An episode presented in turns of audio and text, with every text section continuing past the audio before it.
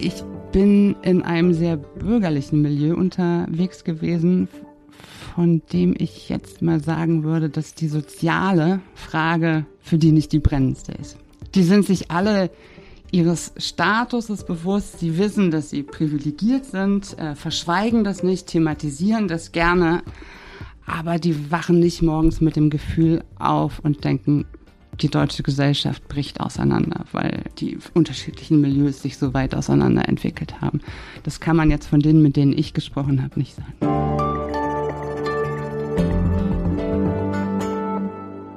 Wie schön, dass Sie wieder mit dabei sind. Herzlich willkommen zu einer neuen Folge des Podcasts Hinter der Geschichte, der Freunde der Zeit. Mein Name ist Florian Zinnecker, ich gehöre dem Hamburg-Ressort der Zeit an und ich bin, das wird für das Gespräch vielleicht relevant sein, 36 Jahre alt. Der Text, über den wir heute sprechen, ist in dieser Woche im Entdeckenressort erschienen und ist zugleich auch Titelgeschichte der Zeit. Die Stunde der 40-Jährigen ist die Überschrift auf Seite 1 und drunter sieht man einige Köpfe. Ein paar davon habe ich sofort erkannt und andere nicht sofort. Da musste ich in den Bildtext gucken, um zu sehen, wer das ist. Äh, sofort erkannt habe ich natürlich Annalena Baerbock, die Kanzlerkandidatin der Grünen, Jens Spahn, Bundesgesundheitsminister. Und als drittes Mozi Mabuse. Die ist keine Politikerin, sondern Tänzerin. Äh, sie kennen sie sicher aus den einschlägigen RTL-Formaten. Dann ist da noch Paul Bethke, ein Mann mit Schnurrbart, den kannte ich nicht. Ich kannte aber seine Firma, der ist Gründer der Hamburger Limonadenmarke Lemonade. Und dann ist da noch Judith Schalansky, ganz tolle Verlegerin und, und, Autorin. Mir war fast unangenehm, dass ich sie nicht erkannt habe. Sie hat unter anderem das ganz tolle Buch Der Hals der Giraffe geschrieben. Und man fragt sich, diese Menschen sind alle so verschieden. Was verbindet die wohl, außer dass sie offenbar ja alle 40 Jahre alt sind?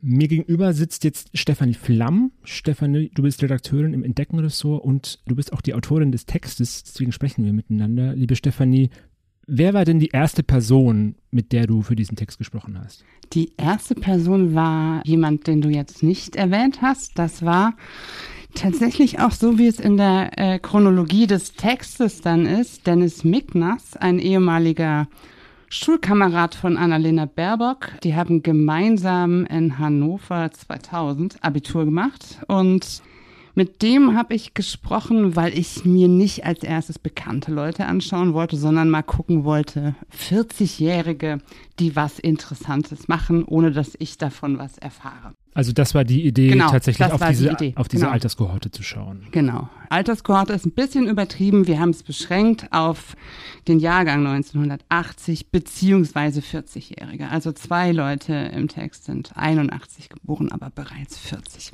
So, das war, das heißt, es ist keine Kohorte, es ist ein Jahrgang. Und ist der Grund Frau Baerbock tatsächlich gewesen? Der Grund war Frau Baerbock und die Tatsache, dass wir auch alle so das Gefühl hatten, meine Güte, die ist aber jung.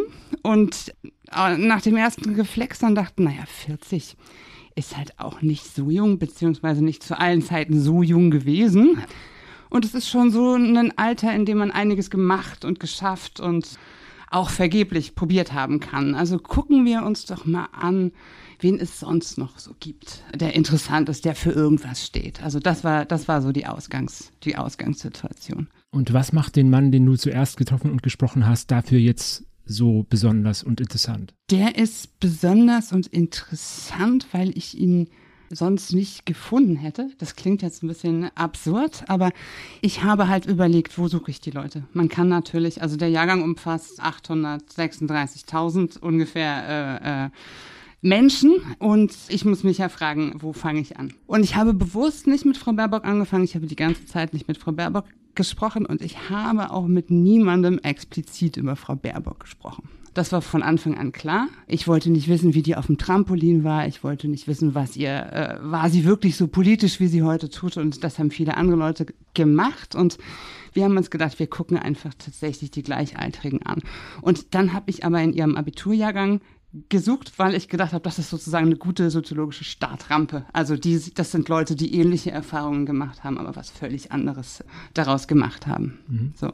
Was für Erfahrungen sind das im Fall deines ersten Protagonisten? Nicht viele. Also keine, keine wirklich auffälligen Krisen, keine krassen Erinnerungen, sondern eher so eine recht behütete, sorglose Jugend, die dann überging in ein Erwachsenenleben, wo die Dinge plötzlich sehr kompliziert waren. Also es gab plötzlich Terror, zwar nicht hier, aber überall auf der Welt. Deutschland war im Krieg, zwar nicht in Gestalt der 40-Jährigen, mit denen ich gesprochen habe, aber grundsätzlich schon. Der Mann arbeitet im Hotel, plötzlich wurden Koffer unheimlich. Also das sind auch keine dramatischen Krisenerfahrungen, aber das zeigt, dass sich was verändert hat nach dem 11. September. Äh, dann wurde das Klima ein Thema, das die 40-Jährigen nicht auf die Agenda gebracht haben, sondern von den Jüngeren aufs Tapet gebracht wurde. Und all das gibt so eine, so eine, ja, Gemengelage, von der man nicht sagen kann, die haben krasse Erfahrungen gemacht. Die können sich größtenteils nicht mal an den Mauerfall erinnern sondern deren Entwicklung passierte eher so im Diffusen. Ich finde dazu direkt auch die Aufmachung eures Textes im Entdeckenteil sehr, sehr interessant. Da lautet die Zeile anders, da lautet die Zeile, woher kommt die Generation Baerbock? Und dann sieht man ganz viele Figuren, Produkte, die so, also die kennen auch ich als noch nicht 40-Jähriger tatsächlich aus meiner Kindheit. Steffi Graf, Alf, Kevin allein zu Haus, die Lila Pause, Gameboy, Nutella, Blümchen, äh, den, den ersten Mac äh, und äh, lauter, lauter solche Sachen, DJ Bobo natürlich, nicht zu vergessen. Und ich, ich frage mich, was sagt das? Sagt das vielleicht, oh, ich sehe hier noch die Diddlemaus, auch die darf man natürlich nicht vergessen. Sagt das vielleicht, dass ein gemeinsames, prägendes Moment so unsere Konsumerfahrungen sind? Ähm, ja, also das Interessante ist, ich bin 50, ich kann mich an viele dieser Dinge auch noch erinnern. Die Frage ist, glaube ich, wie lange sie einen begleitet haben und in welchem Alter sie, sie wichtig waren. Und ich würde für die 50-Jährigen sagen, wir hatten mit diesen popkulturellen Dingen sehr viel länger zu tun. Also es war sehr viel länger wichtig, welche Filme man sah, welches welche Musik man hörte. Also war es Nirvana oder war es Britpop? Daran konnten Freundschaften zerbrechen, ja. Und für die 40-Jährigen war diese Phase, die ja mehrheitlich in den 90er Jahren äh, lag, dann relativ schnell vorbei. Da waren dann andere Sachen wichtig. Also viele hatten ihr Studium abgeschlossen, als die Finanzmarktkrise äh, losging und die haben sich dann schon immer so auf die Hinterbeine gestellt und, und einen, einen großen Ernst an den Tag gelegt, was man von den 50-Jährigen äh, in den frühen Phasen ihres Lebens vielleicht nicht sagen kann. Ja, äh. ich will nachher auch unbedingt noch wissen, ob die 40-Jährigen heute anders 40 sind, als die 50-Jährigen 40 waren. Aber das zuerst das muss ich eine andere Sache, ja, ja, ich glaube, das ist eine große Frage. Zu, zuerst muss ich eine andere Sache fragen. Als Zeitautoren, AutorInnen, die wir hier miteinander sprechen, es gab ja vor einigen Jahren auch den Titel äh, der Zeit Generation Praktikum. Reden wir da über die gleichen Leute? Sind die einstigen Angehörigen der Generation Praktikum heute die Generation der 40-Jährigen oder gibt es da Unterschiede? Also erstmal muss man natürlich sagen, Generation Praktikum war eine sehr subjektive Kategorie. Jede Generation ist phasenweise Generation Praktikum. Ja? Wenn man sich die Zahlen anguckt, sind die diejenigen, die heute jünger sind als 40, mehr Generation Praktikum als die 40-Jährigen und noch sehr viel mehr Generation Praktikum als die 50-Jährigen. Also die haben alle keinen wahnsinnig einfachen, aber doch vergleichsweise leichten Einstieg in ihre Berufe gehabt, die Leute, mit denen ich gesprochen habe. Wir sprechen jetzt gerade sehr, sehr pauschal mhm. über die 40-Jährigen und ich dränge dich mit meinen Fragen dann natürlich auch immer in die Richtung der großen Thesen. Äh, kann man das denn überhaupt sagen und wolltest du denn überhaupt mit deinem Text auch so ein Generationenporträt schreiben mit sehr vielen allgemeinen Aussagen? Nee, natürlich nicht. Also die Generation ist ja, wenn man ganz ehrlich ist, soziologisch eine sehr fragwürdige Kategorie, äh, weil, weil äh, die meisten Soziologen völlig zu Recht sagen, sie interessiert sich nicht, sie interessieren sich nicht für Altersgruppen, sondern für Milieus. Und die gibt es halt in den verschiedensten Altersgruppen und das sind sozusagen die gesellschaftlich relevanten Bausteine und so. Es ist aber journalistisch natürlich trotzdem äh, eine interessante Kategorie, weil man wenn man jetzt nicht sozusagen nach der Repräsentation guckt, sondern so nach so gefühlten Gemeinsamheiten tatsächlich ja mehr Verbindungen hat mit Leuten, die ungefähr so alt sind wie man selber, als jemand, der irgendwie wesentlich älter oder wesentlich jünger ist. Und interessant ist, dass ich sprach mit Andreas Reckwitz, dem berühmten Soziologen, auch über das Thema. der mir lange erklärt hat, warum Milieus wichtiger sind als Generationen, aber als er dann über sich sprach, plötzlich auch von meiner Generation sprach. ähm, das zeigt, dass also es ist irgendwie verführerisch, dieses Generationending, und man muss ein bisschen aufpassen, dass man nicht zu sehr verallgemeinert. Also ich schreibe, glaube ich, relativ explizit, das sind Stichproben, die wir machen. Die Leute sagen selber, sie stehen für sich selber und für niemanden sonst. Ich hatte aber das Gefühl, nachdem die eigentlich sehr verschiedene Hintergründe haben und auch politisch ganz woanders stehen, gibt es doch eine relativ große und für mich auch überraschende Schnittmenge zwischen denen. Ohne dass das jetzt irgendwie sozusagen soziologisch haltbar wäre. Haben die denn selber deine These oder ja Ausgangsfrage geteilt der Gemeinsamkeit? Sehen die sich als Angehörige von einer großen Sache, einer großen, einem großen Label oder gucken die eher auf sich und sagen, naja, ich bin ich mit meiner Biografie? Beides, würde ich sagen. Und dieses beides ist vielleicht auch gar nicht so spezifisch 40-Jährige, sondern hat wahrscheinlich jeder, der nach einer Generation gefragt wird, zuerst freust du dich, dass du gefragt wirst und denkst so, endlich, endlich mal die 40-Jährigen, nicht nur immer die Millennials und die Generation X, sondern wir, die da irgendwie so dazwischen stecken und zu keinem so richtig zugeschlagen werden und uns auch nicht so richtig zugehörig fühlen. Das ist das eine. Nach dem endlich kommt dann das Aber. Aber ich stehe natürlich nur für mich. Insofern kann ich die Frage nur mit so einem Jein beantworten. Mhm. Annalena Baerbock, die ja trotzdem so über diesem Text schwebt, auch wenn sie als Person gar nicht äh, selber auftaucht, äh, hat in ihrer Bewerbungsrede einen Satz gesagt, den du auch zitierst, relativ am Anfang. Äh, sie stehe für eine Generation, die den Wechsel bringt den Klimaschutz ernst nimmt und dabei die soziale Frage nicht vergisst. Was hat denn deine Recherche gezeigt? Hat sie recht? Das kann ich natürlich so pauschal nicht beantworten. Verdammt. Ähm, ich würde sagen, sie steht, die, die Leute, die ich gesprochen habe, sind Leute, die den Wechsel wollen. Ganz unabhängig davon, wer Kanzler oder Kanzlerin wird, sind Leute, die sich intensiv, und zwar intensiver auch als die Älteren, mit der Klimafrage beschäftigen. Ich bin in einem sehr bürgerlichen Milieu unterwegs gewesen, von dem ich jetzt mal sagen würde, dass die soziale Frage für die nicht die brennendste ist. Die sind sich alle ihres Statuses bewusst, sie wissen, dass sie privilegiert sind, äh, verschweigen das nicht, thematisieren das gerne, aber die wachen nicht morgens mit dem Gefühl auf und denken, die deutsche Gesellschaft bricht auseinander, weil die unterschiedlichen Milieus sich so weit auseinander entwickelt haben. Das kann man jetzt von denen, mit denen ich gesprochen habe, nicht sagen. Du, du, schreibst das ja auch wörtlich, die Sache mit den Privilegien. Zitat, ein heterosexueller weißer Mann von 40 Jahren weiß heutzutage, dass er es leichter hatte als andere und dass es zum guten Ton gehört, das nicht mehr zu verschweigen. Kann man auf den Punkt bringen, was denn dann die größte Herausforderung ist, den sich diese Menschen, die du getroffen hast, dann jetzt zu stellen haben, außer die Wahl zum Deutschen Bundestag? Ich glaube, das sind Herausforderungen, die die nicht aus der Luft nehmen. Ich habe den Eindruck gehabt, dass das Klima bei den allermeisten als große Herausforderung wahrgenommen wird. Und was ich interessant fand, dass sich nicht alle, aber die meisten tatsächlich so persönlich in der Verantwortung sehen. Also ich muss was tun. Ich muss nicht warten oder ich darf nicht warten, bis es eine Gesetzeslage gibt, die das und das vorschreibt, sondern ich muss was tun und damit einhergeht auch schon so ein großes Vertrauen in die, in die eigenen Möglichkeiten. Ne? Das mhm. heißt, äh, wenn ich nicht fliege, dann wird weniger geflogen. Mhm. Und das, das fand ich interessant. Weil man hört ja genauso oft, äh, naja, wenn ich nicht fliege, dann fliegt das Flugzeug leer. Ja, ähm, ja. Und das ist ja auch ein, ein praktisches Argument dass das ich in der Generation jetzt oder bei den Leuten, mit denen ich gesprochen habe, nicht gehört habe. Mhm. Ich habe mich ja gefragt, denn in der Entstehungszeit des Textes ist ja auch viel passiert, auch gerade um äh, Frau Baerbock herum, ob nicht die größte Herausforderung oder Schwierigkeit oder Hürde der heute 40-Jährigen, die heute 50, 60 und 70-Jährigen sind. Das kann gut sein. Das kann gut sein, weil sie unter dem Verdacht stehen, zu jung zu sein. Aus der Perspektive der 70-Jährigen sind sie das sicher auch. Mhm. ähm, weil man wie allen, die nachfolgen, ihnen vorwerfen kann, dass sie zu wenig Erfahrung haben, dass sie denken, sie machen keine Fehler und dann machen sie sie doch.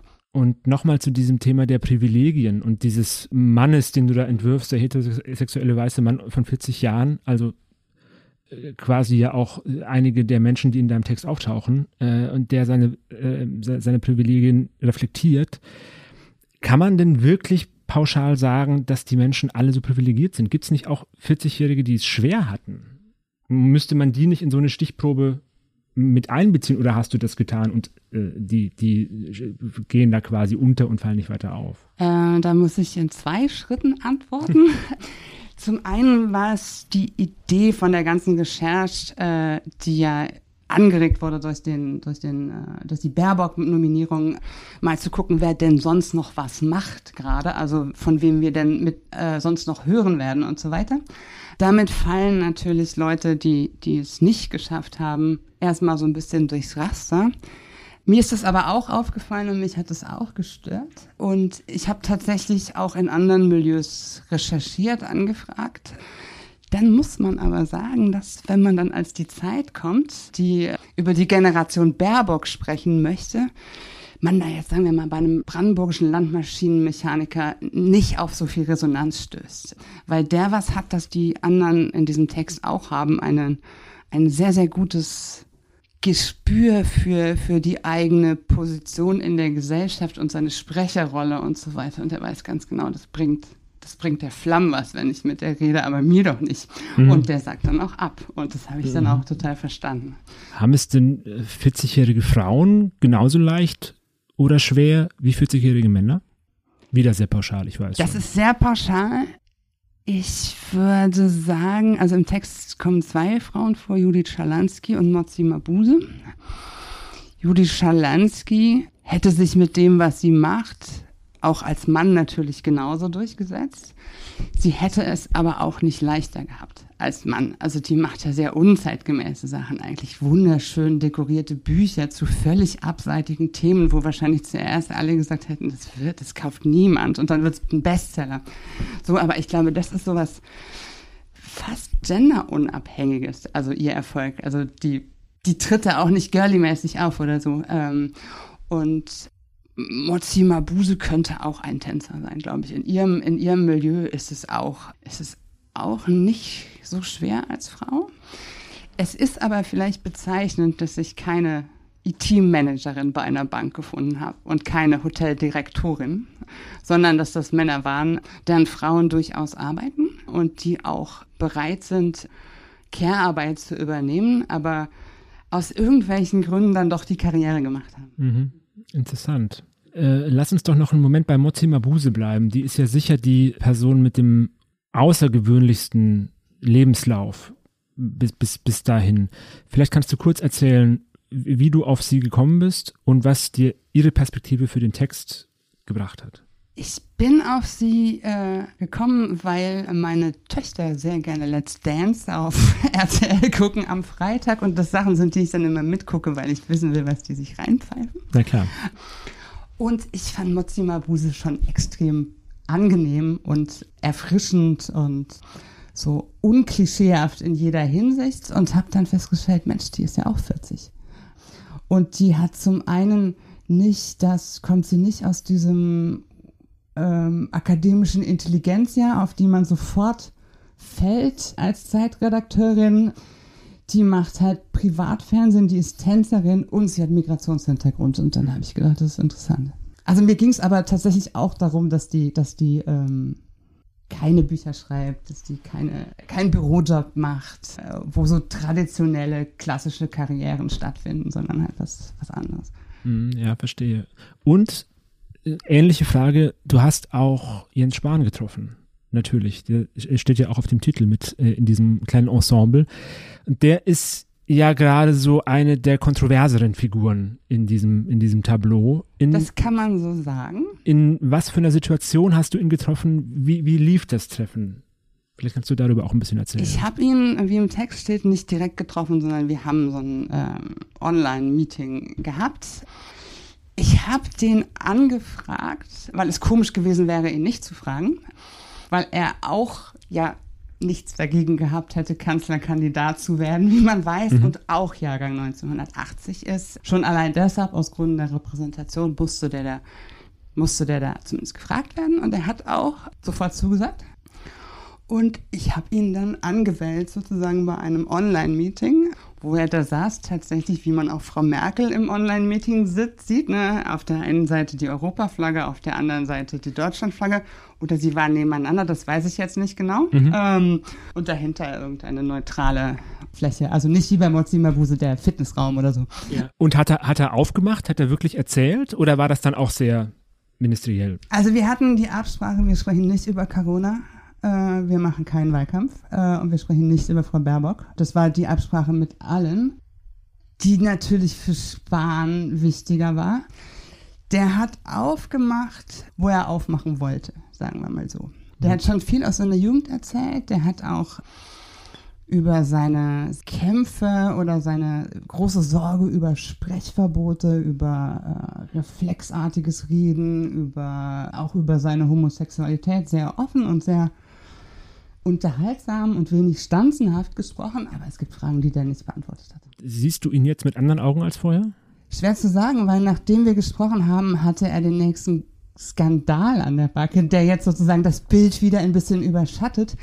Ich fand den, ich fand den sehr angenehm und ich fand, also ich muss dazu sagen, ich bin ja keine politische äh, Journalistin. Ich habe nicht unendlich viel Erfahrung mit Politikerinterviews, aber ich habe häufig mit Pressesprechern oder mit auch so Stars zu tun gehabt, die einfach in einer Sprache sprechen, die sich gut anhört und nichts sagt. Das ist so eine Form von Diplomatie gegenüber den Journalisten. Ähm, und das hatte der nicht. Das fand ich, das fand ich sehr angenehm. Mhm. Ähm. Mhm. Und er hat auch eine Sache, die sich auch als Gemeinsamkeit durch deine, deinen Text zieht. Er konnte sich wenn ich mich nicht täusche, wie alle anderen und ich glaube ausnahmslos nicht an den Mauerfall erinnern. Na, die anderen erinnern sich ja schon, dass sie mit ihren Eltern lange Fernsehen geguckt haben und dass das so eine silvesterartige Stimmung war. Jens Spahn erinnert sich nicht mal mehr daran. Na, spannend. Er hat gesagt, er würde mir gerne eine Geschichte erzählen, aber er hat keine. Er weiß, was danach kam und er als CDU-Politiker, damals schon ja der Jungen Union nahestehend, hat er sich mit den Dingen, die dann passiert sind, lange und ausführlich beschäftigt und auch diese ganzen Bilder natürlich inzwischen im Kopf, aber mit acht, neun Jahren auf dem Sofa, er weiß es nicht. Mhm, interessant. Ich weiß es übrigens auch nicht mehr. Also das ist eine Sache, die ich mit dir in Spahn gemeinsam habe. Da siehst du. Nein, aber das ist wirklich interessant, weil das, das, damit hatte ich nicht gerechnet. Also ich bin ja tatsächlich zehn Jahre älter, aber ich hätte jetzt gedacht, zehn Jahre ist jetzt nicht so viel. Aber dann habe ich mich schon gewundert, dass die wirklich überhaupt nicht in dem Moment überreißen konnten, was da passiert ist. Weil ihnen natürlich auch der Kalte Krieg und alles, was vorher war, nicht so präsent war. Klar, und weil sie natürlich auch einfach neun Jahre alt waren. Oder acht. Genau. Oder acht. Ja. Jetzt sind wir schon beim Thema Fronten. Du schreibst in so einer Art Fazit deines Textes, vielleicht ist es das große Glück der Generation, dass sie keine Fronten sehen, wo keine Fronten sein müssen.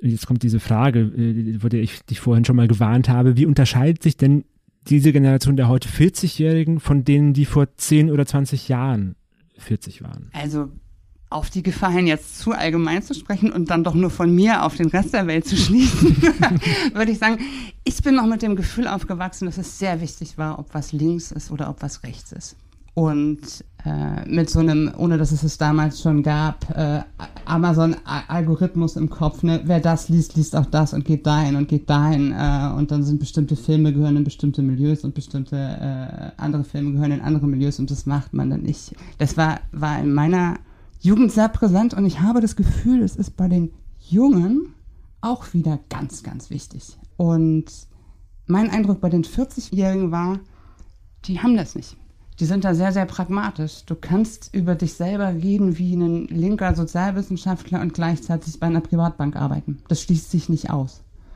Du kannst im Hotel Karriere machen wollen und ernsthaft planen, dein Alter in einem inklusiven Mehrgenerationenhaus zu verbringen oder solche Sachen. Also das sind so dann auch so Lager- und Milieuüberschneidungen, die ich auch aus meinem Freundeskreis nicht kenne. Und natürlich interessiert mich jetzt abschließend noch deine Einschätzung, wenn jetzt tatsächlich eine 40-jährige Frau Bundeskanzlerin würde, wäre das dann für die Generation der 40-Jährigen gut oder schlecht? Oh, da muss ich kurz nachdenken. ich glaube, es wäre für sie auch nicht schlecht, wenn keine 40-jährige Kanzlerin würde, weil sie sind da sozusagen jetzt auf der Agenda. Es gibt aber keine Kanzlerin, an der sie gemessen werden. und für die sie dann auch in der Verantwortung stehen.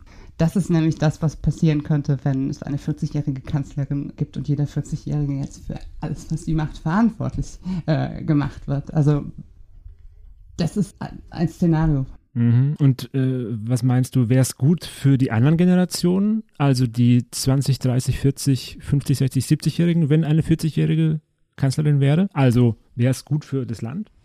Ich glaube, es wäre gut für das Land, weil ich das Gefühl habe, und das ist jetzt nicht parteipolitisch gemeint, dass wir in unseren Fragen und unserer Debattenkultur und unserer Art und Weise, wie, wie äh, politische Themen gesetzt werden, gerade ganz schön grau und historisch wirken.